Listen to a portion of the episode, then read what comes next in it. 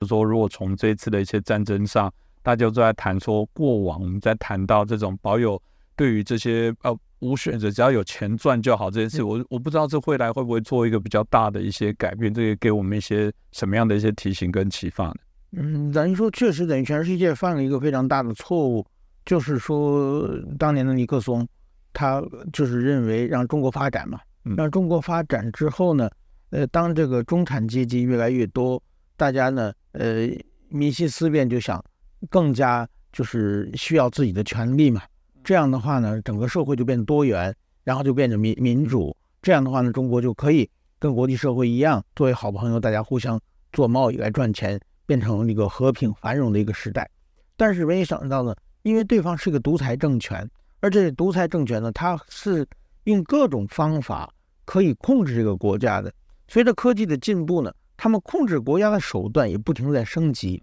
然后呢，大家发现中国经经济确实强大了，这个经济确实好了，这个国防也强大了。那么，但是同时，它完全没有任何意思往民主化方向发展，反而越来管控越严了嘛。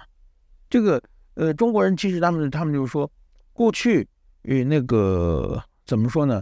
呃，中国弱小的时候，这个西方人好像都在欺负中国。现在呢，